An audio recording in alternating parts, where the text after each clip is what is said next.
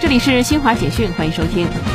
第四届中国国际进口博览会新冠疫情防控工作总体方案二十号公布，实施全程闭环管理、全链条可追溯、全员疫苗接种、全量核酸检测、全部查验准入等措施，严密构筑国境、城市、区域和展区疫情防控线，第一时间将与疫情相关的风险苗头事件影响控制到最小化，保障进博会顺利举办。巴基斯坦警方官员二十号说，该国西北部开伯尔普什图省巴焦尔地区当天发生路边炸弹袭击事件，造成四名执法人员死亡。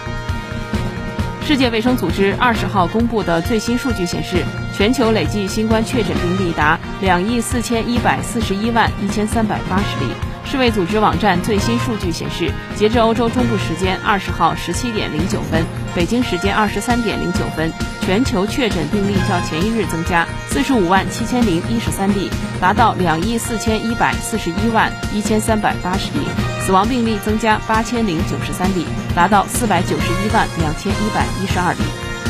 以上，新华社记者为您报道。